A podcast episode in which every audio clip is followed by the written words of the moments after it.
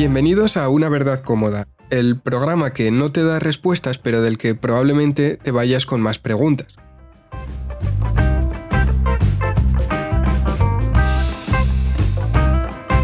Yo soy Ismael López Fauste y conmigo está Adán Ruiz Román. ¿Cómo estás, Adán? Bien, Ismael, ¿qué tal? ¿Cómo estamos? Buenos días. Buenos días, Adán. Pues estamos de cuarentena todavía. Creo que esto va a ser bastante común hasta, hasta dentro de mucho tiempo. ¿eh? Como ya sabes, yo sigo en fase 0. Ahora parece que han inventado la fase 0,5.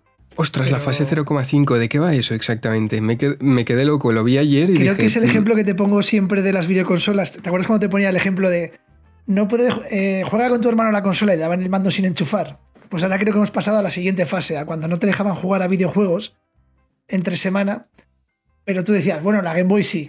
En plan, no puedo jugar la videoconsola de la tele, pero la Game Boy sí. Entonces parece ser que seguimos en fase cero, pero que ya van a poder abrir algunos comercios ya sin cita previa y se amplía bastante el abanico de la gente que puede abrir. O sea, se va a reactivar un poco la economía a expensas de saber que seguimos siendo una de las comunidades con más, con más afectados. He visto Pero bueno, creo que lo de ser afectados es por él, porque también es una de las comunidades más envejecidas de España. Entonces es normal que haya más gente mayor que, que doble la servilleta antes de tiempo o que el coronavirus pues agrave alguna de las cosas que tiene ya. He visto que eran Madrid y Castilla y León, ¿no? Era lo Madrid y Castilla y León, sí. Hmm. Los clásicos, la corona de Castilla, joder, la buena. Pues ahí está, a tope. Eh, hoy vamos a hablar, el programa anterior lo dejamos un poco en el aire cuando empezamos a hablar del mercado de los periódicos y de los medios de comunicación y queríamos hablar del sesgo de confirmación, que se llama, que por contarlo brevemente es, eh, ese, es un sesgo cognitivo por el que lo que en lo que afecta a nuestro comportamiento es en que siempre buscamos las ideas o los productos o los mensajes que confirman o que refuerzan nuestra postura, la que sea, en distintos ámbitos. Iba a poner un ejemplo político, pero como creo que es lo más evidente, te iba a poner otro ejemplo que es eh, esta guerra continua entre iPhone y Android, entre iOS y Android, o entre la más antigua, entre el sistema operativo de Apple, que es macOS, ¿no? Eso es. MacOS, sí. MacOS y Windows. Por ejemplo, tú utilizas Mac. ¿Por qué utilizas Mac? Pues yo utilizo Mac precisamente porque me funciona. O sea, la verdad es que el sesgo de confirmación aquí es evidente. A todo el mundo que le preguntes te dirá lo mismo, que va muy bien. Sí que es verdad que a mi alrededor tengo mucha gente que dice que Mac es la hostia, pero ha sido a posteriori. Primero se lo han comprado y luego han dicho que está muy bien. Yo lo probé antes de comprarlo y para lo que necesitaba diariamente, que era un ordenador que le, le durase la batería bastante y que abriese varias cosas a la vez, me va perfecto. Pero no voy a hacer proselitismo ahora mismo de una marca porque lo primero, no nos pagan. Y lo segundo, yo estoy contento, pero no quiere decir que le funcione a todo el mundo. O sea, soy capaz de entender que no a todo el mundo le parezca lo mismo. ¿Tú por qué usas Windows? Yo utilizo Windows porque es lo que aprendí, yo creo. En realidad he utilizado hasta Linux. Porque. claro, has sido gótico, has utilizado Linux. Linux, pero en plan de esto que te da época hacker y dices, voy a aprender a utilizar Linux. pero me estoy acordando de. Claro, yo como usuario de. Usuario de Windows y usuario de Android en su momento, me acuerdo que me compré una tablet, iba, iba fatal. O sea, yo tuve también sesgo de confirmación porque iba, iba horrible. O sea, iba lenta, ¿no? Lo siguiente. Y un amigo se quería comprar un iPad. Y le decía, cómprate, vas a pagar el doble, cómprate un Android. Estaba, yo estaba siendo aquí muy, muy sesgado. Porque muy iba confirmacionista. O sea, es que, es que iba muy mal. Y era una tablet de estas baratas.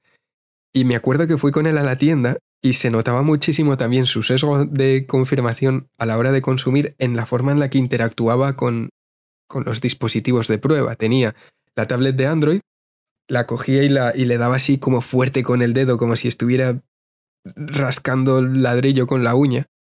Como en plan, esto no, no es. No funciona con mis movimientos, con los. No, es táctil, por las justas es táctil. Y con el iPad lo trataba como con mucho más, más cuidado.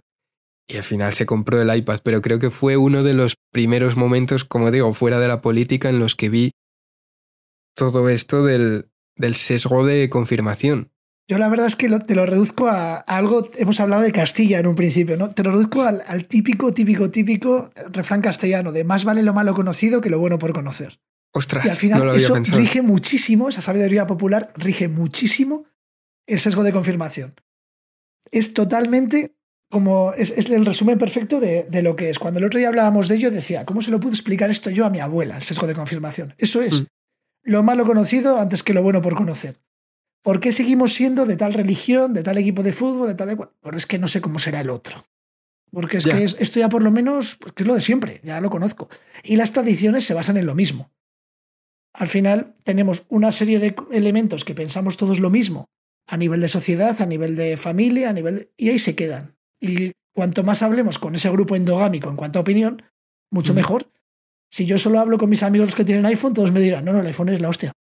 Hasta los que piensan que no, porque como somos 16 con un iPhone, los 16, ninguno va a reconocer, pues a mí, tío, creo que pagué 900 pavos y me va como el culo. O no es, o solo lo uso para llamar y mandar WhatsApps y los otros 890 euros me sobran bastante. Nadie te va a decir eso, porque está en un grupo que ejerce también una pequeña presión de grupo sin quererlo. Ahora mismo religiosamente nos pasa lo mismo, no somos, al final siempre nos consideramos europeos, cristianos y demás. ¿Por qué? Porque es donde hemos nacido y porque no conocemos otras cosas, realmente. ¿Sabes cómo has mencionado cómo se lo explicarías a tu abuela? ¿Sabes cómo se explica comúnmente qué metáfora se utiliza para hablar del sesgo de confirmación? Eh, siempre se habla, igual has oído hablar del elefante y el jinete. ¿Te suena? No. He, pues oído hablar de la serpiente que se come un elefante y parece un sombrero. Esa es la del principito. No lo he leído, tío. No he leído el Principito. Vamos, ahora mismo el sesgo de confirmación te diría que es muy bueno. Nadie te va a decir que es, una historia naif y muy imaginativa, pero que tampoco va a cambiar tu vida, como te estoy diciendo yo ahora. Todo el mundo te va a decir que es muy bonito. Me pasa, es que me pasa eso, digo, joder. Y me gusta, ¿eh? pero me parece un poco sin más. Eh, eh, ¿Crees, que es el, ¿Crees que es el Mac de los libros?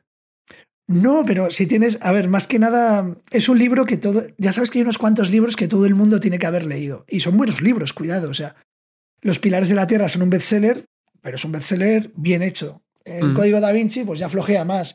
Eh, si se pone de moda 100 años de soledad, pues muy bien. Pero parece que Gabriel García Márquez gusta a todo el mundo a la vez.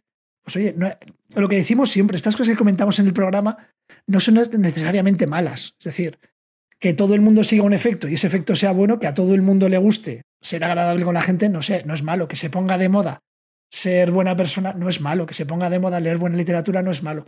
Pero mm. sí que creo que el Principito hay un momento que como en el camino de Jack Kerouac se pone muy de moda y todo el mundo tiene que leerlo. En el camino no me gustó, o sea, me leí, hablando de Kerouac, me leí Los Vagabundos del Dharma antes que, que en el camino. Y luego me leí en el camino y dije, uff, se nota, ¿sabes cómo lo escribió? Es, supongo que escribe realmente lo que según pasa en el libro, lo escribe eh, no, lo, escribí de una forma muy interesante. Creo que está escrito en dos semanas, aquí podía estar equivocado, pero lo que sí que hizo fue, él escribía con máquina de escribir, ¿vale? Entonces, cogió la máquina, entiendes el mecanismo que pones el folio, porque esto es, a ver, para las nuevas generaciones, incluso para la mía, yo es que me compré una, porque, como no. Pero porque además de gótico ha sido hipster también, vamos Exacto, es el, primer, el primer relato que publiqué está escrito con la máquina de escribir porque quería aprender. Es ¿Automática o, mecánica? No, no, de, mecánica. Era, era fantástico, o sea, experiencia muy buena para el que escribe y experiencia muy mala para el que se está echando la siesta. Pero bueno, yendo a Kerouac, tú pones el folio en el rodillo, ¿vale? Y, pasa. Entonces luego le das la vuelta, pones otro folio y demás. ¿Qué hizo Kerouac? Cogió un montón de folios y los unió verticalmente con celo para que siempre fuera la misma tira de folio. Entonces no tenía que detenerse ni siquiera a cambiar el papel. On the no tenía está ni escrito... 16 segundos para pensar de cambio de folio. Exacto. On the Road está escrito. On the Road es el título original. Soy tan hipster que lo menciono en inglés. Yo la verdad es que en el camino siempre me ha sonado raro, ¿eh? Pues está, está escrito en eso, es, una especie de pergamino que se inventó él y que, y que hizo, pero ya digo, o sea, me parece que es la obra más conocida con diferencia, pero me gustó mucho más Los Vagabundos del Dharma y cuando leí On the Road dije, menos mal que no empecé con Kerouac con este libro, porque no me habría gustado, pero luego a todo el mundo le gusta y realmente nadie lo ha leído. A mí me parece que esa generación beat eh, sufre un poco de estos efectos que hemos hablado estos días, ¿no? De arrastre y demás llega un momento que hay que leer Kerouac, que hay que leer Barros, que hay que leer Bukowski. Todo el mundo lee Bukowski y todo el mundo tiene un amigo que se ha creído Bukowski durante dos años. Y ha sido inaguantable ese amigo. Y si se lo recuerdas ahora te dirá, no, bueno, no fue para tanto. Pero era inaguantable esa persona. Cuando hay una época en la que es medio cool eso. Pero es verdad que la generación Beat es como, como son los cómics de Mortadelo y Filemón. Cuando yo era pequeño recuerdo que siempre un tío mío decía, joder, tantos cómics, tal. Y mi padre siempre decía, bueno, si le gusta leer, que lea cómics, ya, ya leerá otras cosas. Y con el tiempo terminé leyendo otras cosas. O sea, de Mortadelo y Filemón al Conde de Montecristo puedes pasar con 13 años, no hay ningún problema. No hay nada malo en que la gente lea. Y la generación Beat está bien y los bestsellers están bien si la gente se anima a leer. Oye, mejor leer que meterte heroína, a ver si me entiendes. Pero sí que es verdad que esa, esa lectura yo las he releído ya con una edad, en la década siguiente, y encuentras detalles que son muy buenos, literariamente tienen cosas muy bellas, pero sí que es cierto que en aquella época Bukowski te llama más, la atención por putero y borracho que por cómo escribe. Y no escribe mal, pero escribe raro. O sea, no es, una, no es algo que digas me flipa. Me sorprende. El cartero o mujeres son obras que hay que leer en algún momento. Me gustó mucho Factotum. Factotum creo que fue el primero que leí, pero lo que digo es que me, me sorprende mucho que se ponga de moda. Yo creo que Bukowski es muy bueno en el sentido en el que es muy conciso y te cuenta una historia y, coges cariño a los personajes.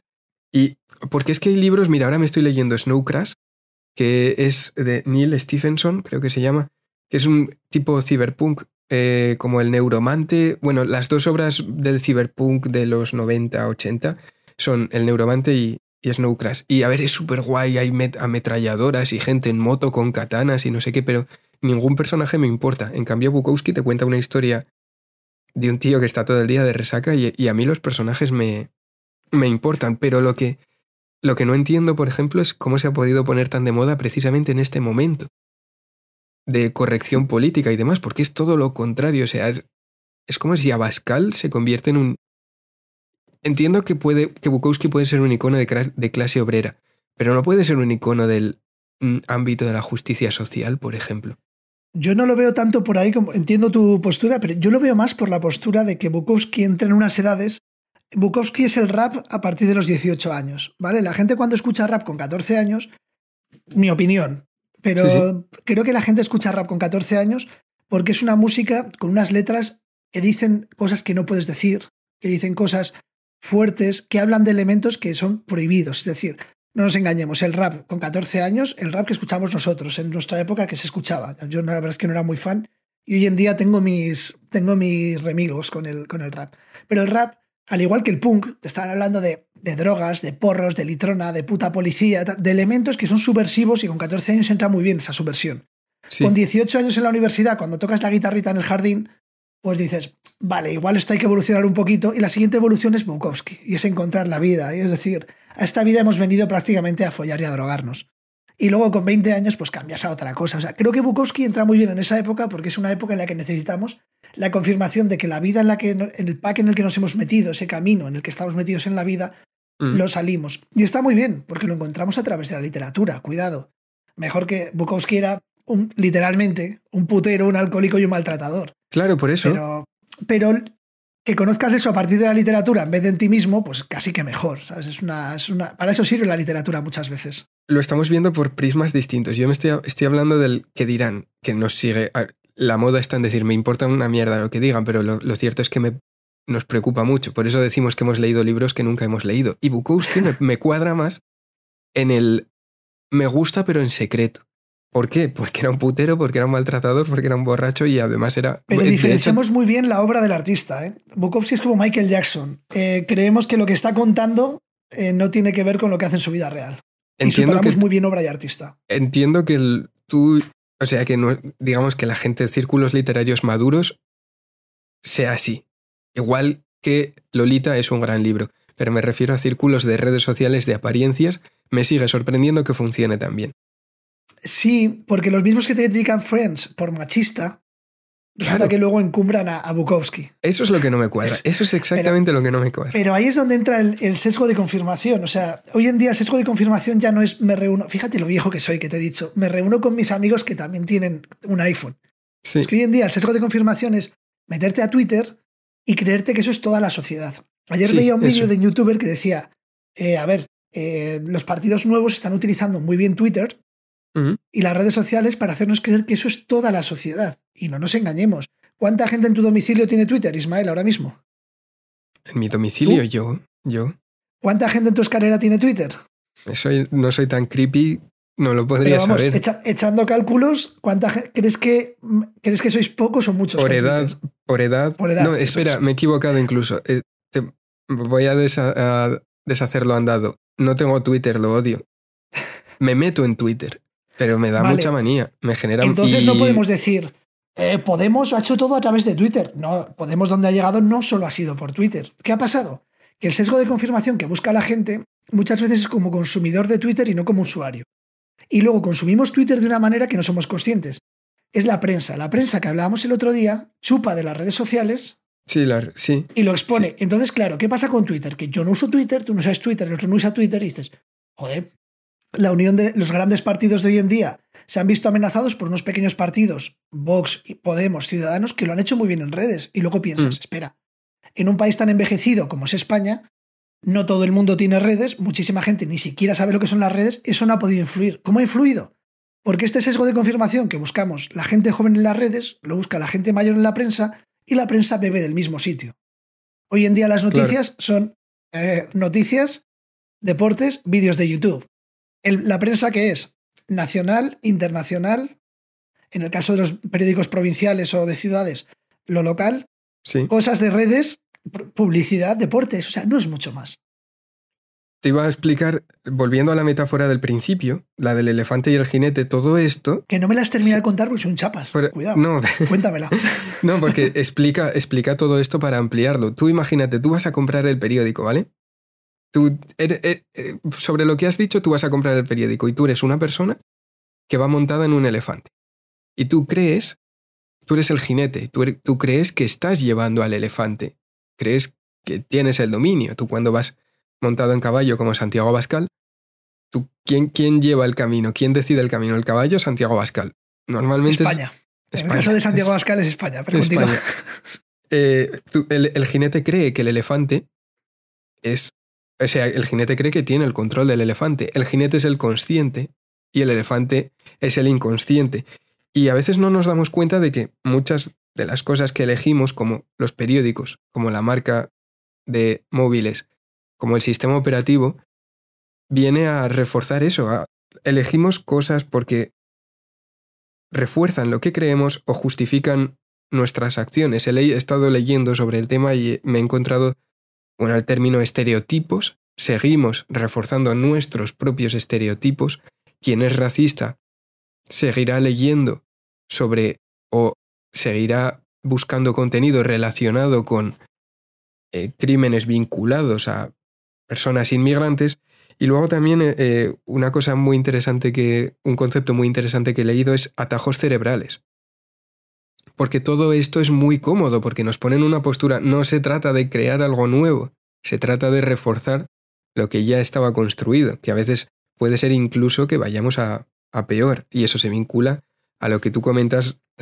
en periódicos, pues hay pocas cabeceras y, ya está, pero en redes sociales te puedes montar un abanico de gente de palmeros que, que alucinas, porque al final es seguir, tú eliges a quién sigues, y al final es gente que efectivamente. Sí, que se retroalimenta encima. lo bueno del sesgo de confirmación es que, es que funciona en las dos direcciones. Yo llego a una ciudad nueva, no conozco a nadie y me apunto en equipo de baloncesto. Y digo, el.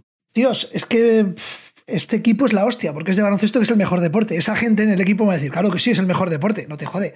He ido y lo he dicho en un equipo de baloncesto. Si me apunto a fútbol y digo, vaya, es que me gustaría hacer baloncesto, pues el fútbol es una mierda, pues igual no es el mejor sitio para decirlo, un equipo de fútbol es un equipo de baloncesto. Cuando yo llego a un sitio y digo y hablo de lo que quiero hablar, normalmente sé cuál es mi público. Y ese conocimiento del público hoy en día yo creo que es básico. La prensa lo hace, en las redes lo hace, que es decir, mis palmeros, la gente que me sigue, es la que me va, es la que me va a dar tanto las noticias, me va a entregar noticias y va a consumir las que yo haga. Mm. Y es lo que hablábamos el otro día de la confirmación de este sesgo, que es la que pone en jaque un poco el sistema que tenemos normalmente de creencias en política y en prensa. Pensamos que en prensa el enemigo del periódico de izquierdas es el periódico de derechas. Y para nada, eso no es así. El enemigo de PP no es PSOE. El enemigo de, el enemigo de Podemos no es Vox. El enemigo directo no es esa gente. Y este sesgo de confirmación nos ayuda a eso. Una persona de Podemos va a una reunión de Podemos a ver ideas de Podemos y uno de Vox hará lo mismo en su reunión y ambos saldrán diciendo, qué buena gente esta, esta gente es la correcta. Difícil eh, será que vayan a la reunión del otro. Hay dos cosas, dos historias. hay un estudio, vamos, a, vamos a contar un estudio sobre lo que has dicho. Te voy a leer un párrafo porque hay un estudio que confirma lo que acabas de, de comentar, ya verás. A ver, el estudio se llama Cognition, es de la Universidad de Harvard y uno de los investigadores es español, se llama Hugo Viciana y es de la Universidad de Málaga y en una entrevista decía lo siguiente. La distorsión sobre todo se amplifica en aquellos temas que son centrales para cada uno. Por ejemplo, la gente de izquierdas percibe que los simpatizantes de derechas son menos sensibles al tema de la desigualdad de lo que realmente son y al revés, en la derecha se imaginan que los de izquierda son insensibles al tema de la lealtad al país, aunque no es así. ¿Tú crees que tiene que ver todo con lo que acabas de, decir? Creo que además el sesgo de confirmación eh, tiene un componente, tiene un componente, no voy a decir eh, racista, voy a decir de odio al diferente. Ese componente de odio al diferente es los que estamos dentro de este círculo somos mejores por y los que están fuera son peores por. Entonces, al igual que llegar a un punto en el que, por ejemplo, yo el día hablaba con un usuario de, iPhone, hablando del nuevo iPhone que había salido, de que el mío está en las últimas. Y me dijo una cosa que me llamó mucho la atención. Que le dije, hombre, sí que es verdad que todo el mundo dice que dura menos la batería. Y me dijo, hombre, tú cuando te compras un coche no miras el depósito, miras casi todo menos, menos los litros de, de depósito. Y digo, hombre, sí que es verdad pero eh, como que no son usos similares, ¿no? Pero la comparación es muy buena y para la gente que estamos dentro del círculo de iPhone diremos, está de puta madre, es verdad, tío, claro. Yo cuando me compré el coche, que más me da que el depósito tenga 45 que 50 litros? estás confirmando ahí tú. Claro, eh, fue una, fue una comparación muy buena, pero a la vez dices, a ver, si yo cuando está el móvil en las últimas lo pongo a cargar, me da igual que tenga que a cargar cada 8 horas que cada 10. Ya la diferencia sería entre uno que dura dos días y uno que dura un día. Pero realmente cuando hablamos de dos o tres horas más de carga, son, son elementos que se utilizan mucho para confirmar lo que queremos decir. Y lo que decías del odio al diferente, que también eso, bueno, en, Internet hay un montón de guerras de, de, este tipo. Pero no, Internet es eso, no es que lo haya, es que Internet está basado en eso y en el porno. Si no hubiese odio y porno, habría dos páginas, devolvednoselporno.com y peguemonosaki.com, también llamado Forocoches. O Twitter. Bueno, no, sí, uff. Twitter es, una copia hay, mucho, hay mucho mercado, hay mucho mercado ahí. Pero te has fijado que todo el mundo que no piensa como tú, o no tú, un tú hipotético, todo el mundo que no piensa como alguien es un fascista. Sí, sí, sí. Todo el mundo. ¿Tú no sabes que todo el mundo es fascista? Eso es lo que. O sea. ¿Cómo va esto? Porque si todo el mundo es fascista, igual estoy diciendo una idea muy cuñada o muy fascista. Pero si todo el mundo es fascista, nadie es fascista. Claro, eh, de hecho el, concepto fascismo es súper bonito etimológicamente hablando. ¿Sabes de dónde viene fascismo? No, pero si algún día te dedicas a la política y me caes mal, te sacaré esta frase de contexto. Esto coge fascismo, fascismo etimológicamente, etimológicamente, que no éticamente, es muy bonito. ¿Sabes el escudo de la, Guardia Civil? Sí. Que tiene un, tiene, una, tiene un arma que es una especie de hacha, con un palo muy fino rodeado de otros palos. Sí, las fastes eso es. Claro, ah, de, ahí viene el concepto fascismo, significa que un palito pequeño, pues pica un poco, pero si junto 16 palos pequeños, te mete un leñazo que te pongo como, como una coz de mula en el pecho. Y de eso viene el fascismo, de la unión de los pequeños para hacer algo grande. ¿Quién está en contra de eso? Nadie, ¿no? Una cosa, es, es que me acabo de acordar de la ESO, claro. ¿El origen del, de este símbolo es del Imperio Romano o, es un mito que me, Sí, sí, era, un arma romana. Creo que lo hemos comentado en todos los podcasts ya. Crear un enemigo para justificar nuestras acciones y de esa forma para llegar a más a un grupo mayor de gentes generar estereotipos.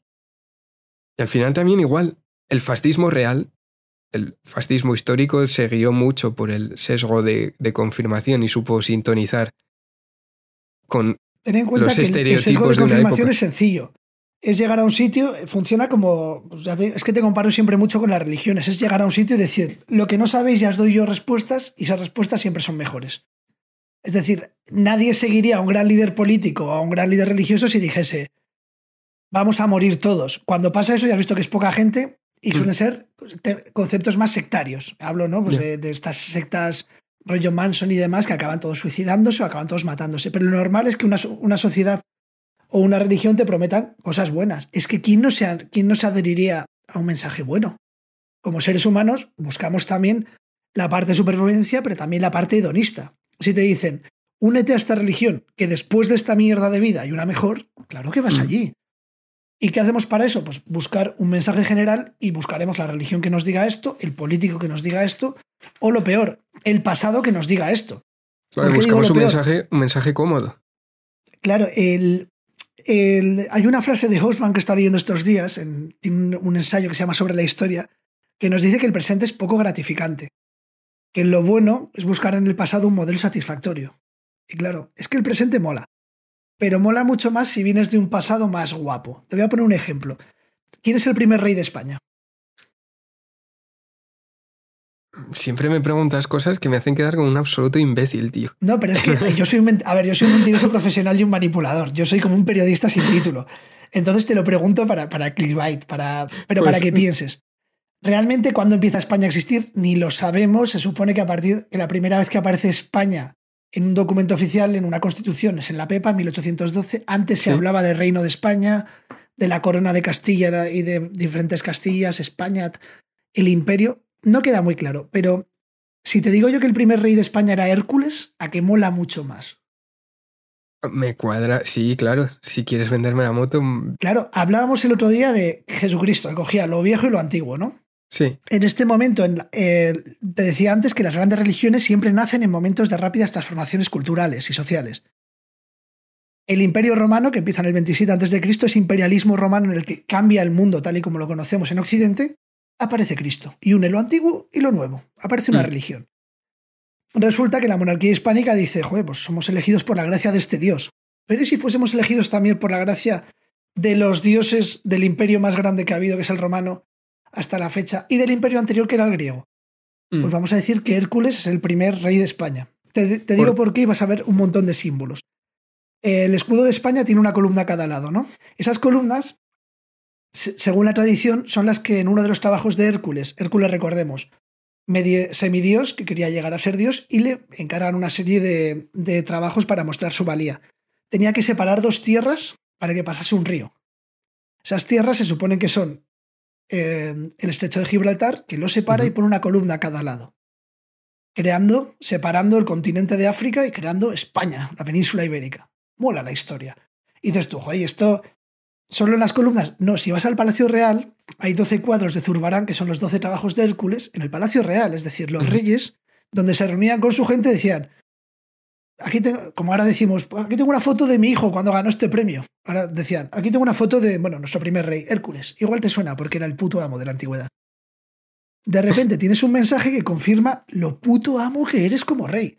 Es que no te ha elegido este Dios. Es que cuando, cuando se supone que, que este Dios, que eso nunca lo hemos hablado como religión, pero cuando este Dios no era este, sino que había otros dioses de otro panteón, también era el puto amo, el rey de España. O sea, somos buenísimos, chico. ¿Quién no va a querer ser súbdito de un tío que es sucesor de Hércules y que se, ha sido elegido por el gran dios católico. Es que seríamos tontos si no entrásemos en eso. Es que ahora te dan ganas de ser un poco más español, ¿verdad, Ismael? Eh, sí, muchísimas. Eh, muchísimas. Es que en, realidad, a ver, sí, claro, como maniobra de marketing, yo no sabía esto, ¿eh? Yo no sabía que Hércules tenía un simbolismo. Como con la monarquía sabía que tenía con España por lo del plus ultra, y yendo de un hombre que entiendo que Hércules tenía melena, yendo de un hombre con melena, me quería ir a otro hombre con melena que no sé si le gusta tanto la monarquía, que era Pablo Iglesias. No sé si te has flipa la monarquía, ¿eh? Por lo último que he visto, le, tiene que flipar. O sea, su trabajo es monarquía pura ahora. No sé si te has enterado de la del último gran medio de comunicación que ha aparecido en este gran país que es España. Creo, me suena algo de. ¿Puede ser ¿La última hora te suena? Sí, eso es lo que te iba a contar. Una exdiputada del grupo parlamentario de Podemos que ha, creado su propio medio de comunicación. Exacto. O sea, lo que ha pasado es que esta semana, de repente, alguien ha dejado la política, alguien cercano a Podemos ha dejado la política y ha fundado un medio independiente. Esto parece como es como lo de valor añadido, siempre va junto. Medio independiente. Y ha formado, pues eso, un medio independiente. No es un poco oxímoron, se supone que todos los medios son independientes. Eh, ahí no lo sé. Jolín, se, supone, se, supone, yo creo que ninguno lo, sería. A ver, al final, pues eso. o sea, yo no veo al país diciendo, al grupo Prisa diciendo, aquí pone pasta este. Pero todos sabemos a quién favorecen sus noticias. Grupo Prisa, todos los grupos, ¿eh? O sea, sí, claro, pero. Em, aquí, se odia a todo el mundo por igual. En este caso, pues lo que pasó es que además, además, eh, la, la gente afín a Podemos y los propios diputados compartieron el enlace. A ver, cuando tú sacas un periódico, lo primero que tienes que conseguir es lectores. Si ya de por sí te está ayudando a crecer quien en su. O sea, la persona de la que se supone que eres independiente, hombre, pues, en fin. Pero es que además la portada del primer día ya fue bastante famosa porque se dedicaba a justificar absolutamente todas las acciones propuestas por Podemos, por la parte del gobierno que pertenece a Podemos, en el, en el Congreso y en la, política en general. Entonces era como la, perpetuación del buen hacer de Unidas Podemos para un futuro a medio, corto, medio y largo plazo. Y se vendían como, ya digo, medio independiente. Me recuerda mucho a lo último que comentaste, es que me acordé de que del día, creo que hablamos del no sé si llegamos a hablar del diario.es público, medios de izquierdas, medio de no sé si llegamos a poner ejemplos, quiero decir. Lo, hablamos tú y yo en la reunión previa en el sentido que decíamos de preparar el sesgo de confirmación, de que realmente esos son su propia, su propia Su propia competencia. Eso, eso es lo que, lo que quería que comentases, porque es que pasó, pasó la semana pasada. O sea, con esto de la última hora apareció una nueva competencia y no van a ser competencia del ABC. Van a ser competencia ¿Cómo se lo tomaron el resto de medios de izquierdas? Asumo que será un ah. medio independiente de izquierdas.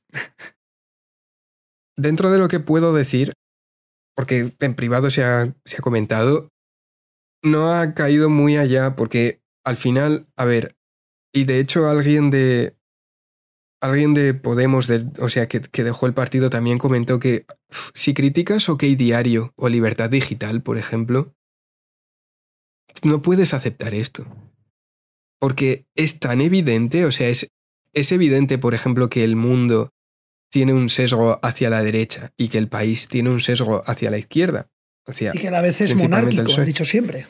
Bien, pero a ver, hay, hay como un límite. ¿Dónde está el límite? Bueno, eso no lo sabemos, pero Libertad Digital, OK Diario han sobrepasado ese límite de ¿es esta información veraz o solo lo estás publicando porque justifica tu postura, porque justifica las creencias de tus lectores?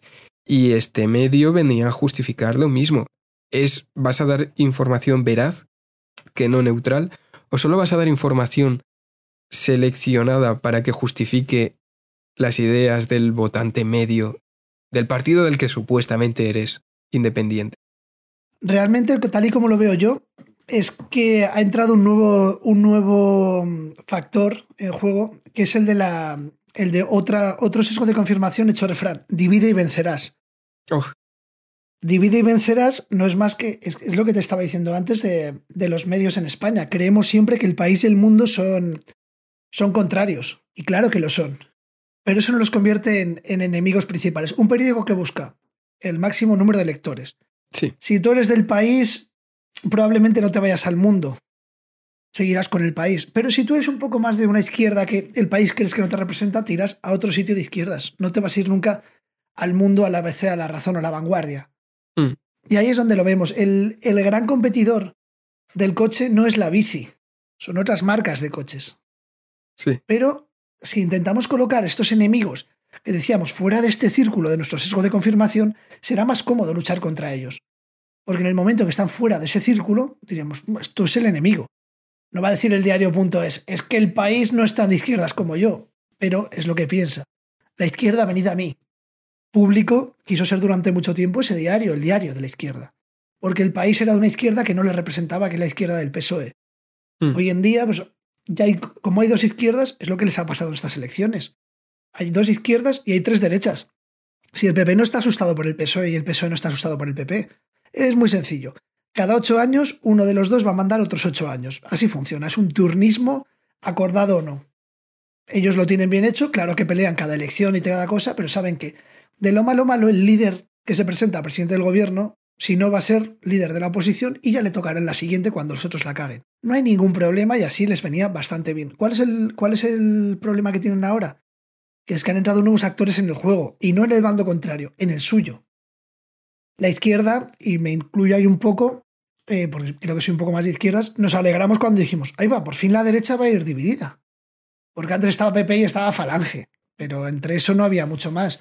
Estaba UPyD, ¿alguien se acuerda de esto? UPyD, cosas así. UPyD realmente, fue un boom, fue un boom. Bueno, no sé cómo lo viste. Me pilló en la universidad. Fue un cohete, fue un fuego artificial. Súper rápido, explotó oh, y abajo. Pero es verdad que empezaron a ver las orejas al lobo, que se dice en esta frase tan manida, no este fat. Los políticos ahora tienen un poco más de miedo en cada bando porque han aparecido nuevos jugadores. Si tú vas de auténtica izquierda y aparece un tío al lado que es más auténtica izquierda que tú, ¿cómo, ¿cómo, luchas contra un tío que, está, que se supone que, es, que dice lo mismo que tú, pero de una manera un poco más radical o más moderada? Y empieza a ser muy divertido porque, claro, ya les estás viendo hacer, sobre todo a nivel político, que son mentirosos profesionales, pero no piensan nada. Entonces, claro, les estás viendo hacer esas cabriolas, esos elementos en los que están en todo momento renegando de lo que acaban de decir un mes antes. Tal. Ahora es mucho más complicado porque ya no les buscan las cosquillas los contrarios. Les buscan las cosquillas los de su ala también. Tenemos un gobierno ahora dividido en dos partidos que cuando salió la ministra de Igualdad diciendo a una, a una serie, a un colectivo, creo que era un colectivo agrario que estaba manifestando, que estaban a favor de ellos. Decían, pero no, no, no puedes estar a favor de ellos. Están en contra de lo que está haciendo el gobierno y tú eres parte del gobierno. No puedes decir eso pero ¿qué pasa? Que su, su, eh, emblema de partido les hace decir eso. Pero realmente es como, si está manifestando contra el gobierno del que tú eres ministra, no puedes decir esto ahora mismo. Pero la parte de somos esa izquierda que apoya a esta gente les hace apoyar eso cuando es contra ellos mismos. En vez de decir, como gobiernos vamos a escuchar, decir, estamos a favor vuestro. Claro, no podéis estar a favor si están en contra de vosotros. Está tan, confusa la izquierda que se hiere a sí misma. Pues le puede pasar. La derecha lleva haciéndolo mucho tiempo, pero como hagan lo que hagan, sus votantes van a ser iguales, pues no hay tanto problema.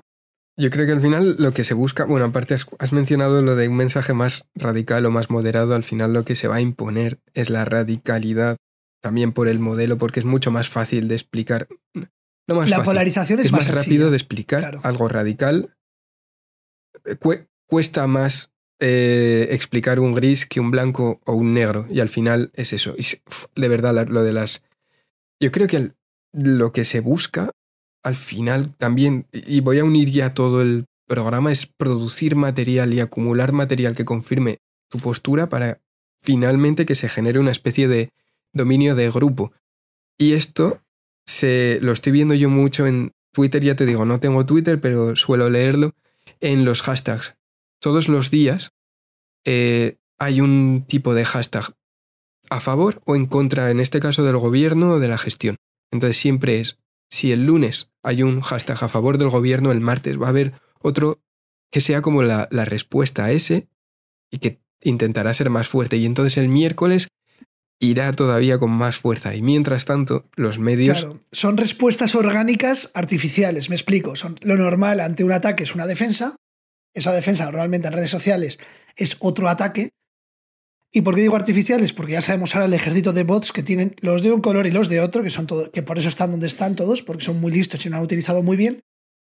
Y no es más que eso, es la contestación una y otra vez. Te traigo yo para terminar, he estado mirando porque, claro, siempre que nos proponemos algo de esto, yo soy una persona que intento ser crítica. Como soy un, soy un fracaso con patas en muchas cosas, digo, pues ¿por qué he fallado? Y analizo todo, ¿no? y he estado mirando a ver si podíamos curarnos del, sesgo de confirmación. Porque he dicho, vale, a mí esto me afecta seguro, pero ¿por qué no me afecta tanto como yo creo? Y he visto un ejemplo a través del cual me da súper real, súper real, que te pasará en unos años, en el que de repente te das cuenta de que existe este sesgo de confirmación, que parece que el mundo, el mundo, es decir, que el, que el, el destino, que todo te lo confirma, dices, no puede ser que no me lo esté confirmando la gente, sino la sociedad como conjunto y que se puede curar. O sea, que se puedes, puedes pararte a pensar y decir, a ver, esto lo estoy haciendo porque quiero, estoy eligiendo libremente lo que estoy haciendo o resulta que es que estoy influenciado. ¿Qué es la libertad al final? ¿Yo solo elijo o elijo con influencia? Bueno, pues vamos a terminar, que ya llevamos bastante rato hablando de con este estudio sociológico que has, que este has estudio hecho? Sociológico más, se basa en algo básico. Eh, ya tengo una edad y a mi alrededor me estoy encontrando con gente que comparte el mismo mensaje que yo, que es, joder, últimamente todo el mundo está embarazado. Te iba a decir, te iba a hacer una coña sobre eso Sí. precisamente, justo sobre eso. Claro, claro. Y dices, joder, es que es verdad, es que parece que... No, mira, es muy sencillo. La gente de mi edad, está, por la edad que tenemos, está empezando a quedar embarazada, sobre todo las mujeres, ¿eh? que parece cuando dices la gente de mi edad, parece- es una broma, pero vamos. Las parejas de mi edad están empezando, están empezando a tener descendencia. Es cierto que los horarios que me muevo son los horarios de la gente de mi edad, excepto alguna noche, normalmente empiezas a ver a la gente que lleva tus mismos horarios, que lleva tu misma vida, empiezas a verla que está teniendo ese, ese elemento y dices, claro, el sesgo de confirmación es sencillo. Si hablas con gente que, que está teniendo hijos, te dices que es la edad. Y si hablas con gente que no está teniendo hijos, te dice, es verdad, macho, es que últimamente esto es una puta plaga, todo el mundo se está casando, teniendo hijos, joder, parece que tenemos 40 años. Eh, De repente ves dos sesgos de confirmación muy sencillos, a Sí. favor y en contra. Y claro, te planteas y dices, joder, ¿y cómo he estado buscando? Y además, cuando he estado buscando soluciones, me he encontrado que uno ponía esta frase como ejemplo, la de veo más embarazos últimamente. Y ha sido muy gracioso porque las soluciones que veía son las soluciones que normalmente hemos hablado sin quererlo aquí en el programa. Hemos dicho, parece que una solución para sesgo de confirmación es exponer tus ideas en público. Que es lo que hemos dicho, ¿no? Sí. Expones tus ideas en público. Tú lo has hecho alguna vez, has expuesto tus ideas en público. ¿Qué tal has sentado? No ha ido muy bien. No ha ido muy bien. No, eh, eh, lo digo, siempre hablo de los grises por eso mismo. En entornos blancos o negros, una vez he dicho gris y no me han vuelto a llamar, ¿eh? Eso es muy fácil. Ahí tienes el sesgo de confirmación muy sencillo. Si basta con no llamar a una persona, ya está. O sea, es que ni siquiera incomoda. Pues entonces lo bueno para, para comprobar si existe este sesgo será buscar algo que has hecho tú como persona muy sabia, igual sin quererlo, que es buscar opiniones radicalmente opuestas. Y, y te digo igual sin quererlo porque yo cuando he hablado contigo alguna vez de, de charlas, de entrevistas y demás, siempre me dices, me molaría que hubiese alguien que piense lo contrario a mí para que haya debate. Claro, pero es lo que digo. Es, es, o sea, tú dices, hay esfu- entiendo que vas a hablar de hacer un esfuerzo mental. Basta con que la organización diga, no, esta persona no va a estar. Entonces esa idea ya no existe. Si tú eres una persona que no está documentada sobre el tema y no hay que estar documentado sobre, el, sobre todo, dejas de invitar a una de las perspectivas, esas ideas dejan de, existir y, y ya está. Y me pasa eso, o sea, es que ni siquiera, ni siquiera hay un espacio. Creo que esto se está acentuando cada vez más, pero no hay espacio para el debate. Claro, creo que otra de las soluciones es precisamente eso, el escepticismo. Entiéndeme, escepticismo. A la hora de hablar de dos opiniones, yo lo de, lo de no tolerar intolerante lo veo un poco mal. En el sentido, me explico. Si tú eres escéptico y dices, vale, las dos opiniones son tan válidas como, como ellas quieran pensar, que debatan, si una es tan mala, mala, mala, no te preocupes que cuando debatan, la mayoría de la gente va a entender la parte buena. Nadie va a elegir lo malo. Un profesor mío de filosofía decía siempre que la libertad es la capacidad de elegir y elegir bien. Si hay tres puertas y en dos puertas hay algo bueno y en la tercera hay algo muy malo, nadie elegiría lo malo, ¿no? Como humano es imposible que elijas lo malo. Entonces, Claro, ¿eres pero- libre si no sabes que en una de las tres hay algo malo? No, si conoces las tres, elegirás bien las otras dos. Libremente nadie va a elegir lo malo. ¿Verdad? Pero ¿qué es lo malo? Es que, Pues vamos a poner, hay dos puertas. En una matan a tus padres, en otra hay un coche y en otra no pasa nada. Nadie va a elegir la de matar a tus padres. Habrá gente que ya, pero en, en ciertas Pero- situaciones se en han ciertas cometido situaciones grandes y- atrocidades. Claro, si yo escépticamente digo, vale, las tres puertas son igual de buenas. Son la- igual de buenas. Y le doy la misma oportunidad a las tres puertas. Abro y en una pone un coche, en otra pone no pasa nada, en otra pone matan a tu padre. Ah, vale. Ya, Diré, ya te- vale, le he dado la oportunidad a las tres y evidentemente yo tenía un profesor muy bueno de antropología que siempre decía, no, no, no, no des opinión cuando hables de izquierdas o derechas. En este caso era una- un concepto sobre la guerra civil. Nadie, si tú pones todos los muertos de una, de una guerra por delante y pones todos los datos, ya la gente dirá quién Mm. es bueno y quién es malo. Pero los datos objetivos no mienten. Por eso digo que ese escepticismo es bueno. Si yo pienso, yo tengo una charla ahora mismo y hay una charla que va a ir mucha gente, invitaré al más de ultra X y al más de ultra Y. Y con un poco de suerte, igual alguno de los ultra Y termina pensando menos Y, igual alguno de los ultra X termina pensando menos X. Me refiero, si haces ahora mismo una charla a favor de en, en política y no invitas a ciertos partidos porque los crees de ese extremo, Mm. estás silenciándolos estás dándoles la razón de que, están de que están perseguidos y les estás creando como pequeños mártires, cuando no deberías hacerlo. Este escepticismo a la hora de recibir este sesgo de confirmación lo veo necesario, es decir, vamos a ver todo que sea de manera normal. Confiemos en que nuestra población es suficientemente inteligente para entender esos grises. Pero si yo le digo directamente que negro no y blanco es bueno, van a ver Ah, va a haber mucha gente que piense que el blanco es bueno, pero los del negro van a haber reforzado su mensaje de es que están en contra de nosotros porque somos del color negro. Por eso hay que retomarlo con, con escepticismo. Y creo que para este escepticismo también hay que autoanalizarse. Hay que ahondar en nuestros prejuicios. Es decir, mm, ¿por qué yo elijo esta, este elemento antes que el otro? Pues porque yo pienso que ese otro es peor. Vale, ¿y por qué es eso? Hay que hacer un poquito de autoanálisis. Y no veo mejor manera de esto que darle la vuelta a nuestros argumentos. Cuando pensemos que esto es mejor por algo, vamos a pensar, vale, voy a ver las cosas malas de este algo y voy a ver cómo ven los demás las cosas malas, ver las debilidades de, la, de lo que yo pienso que es bueno. Y todavía, mm. probablemente si lo haces bien, salga reforzada tu idea de, vale, está mejor. Hacemos una lista y las cosas buenas me merecen más la pena que las cosas malas y ese sesgo de confirmación se verá un poco balanceado. Y creo que son las soluciones que podemos encontrar. Esto no es un programa de autoayuda, no vais a ver soluciones aquí todos los días. Pero me ha gustado cuando he leído este artículo, he dicho, mira, no me parece mal esta manera de encarar el sesgo de confirmación en una sociedad hiperexpuesta a sesgos diariamente. Mm. Y, a ver, estoy de acuerdo con todo lo que comentas, pero creo que lo has idealizado un poco en el sentido en el que estás teniendo en cuenta que la sociedad es justa y que la gente se da cuenta. O sea, si tú no sabes lo que es un elefante, volviendo a lo del jinete y el elefante, no lo vas a echar de menos. Si yo consigo silenciarte ciertas ideas de una forma efectiva, no te vas a dar cuenta de que no están ahí. Y otra cosa más, y de hecho me gustaría unirlo con como proposición a traición para el siguiente programa, las inquisiciones y las cazas de brujas como forma de silenciar otras ideas. Además, históricamente creo que tú puedes hablar mucho más de ello. Creo que tiene mucho que ver con esto, con el control de la, de la disidencia y el miedo a verbalizar ciertas ideas precisamente para eso, para no normalizarlas. Creo que es una. Creo que es un gran. Estoy apuntando ahora mismo, según hablamos, el, el ah, tema es del que me acaba de venir a la cabeza.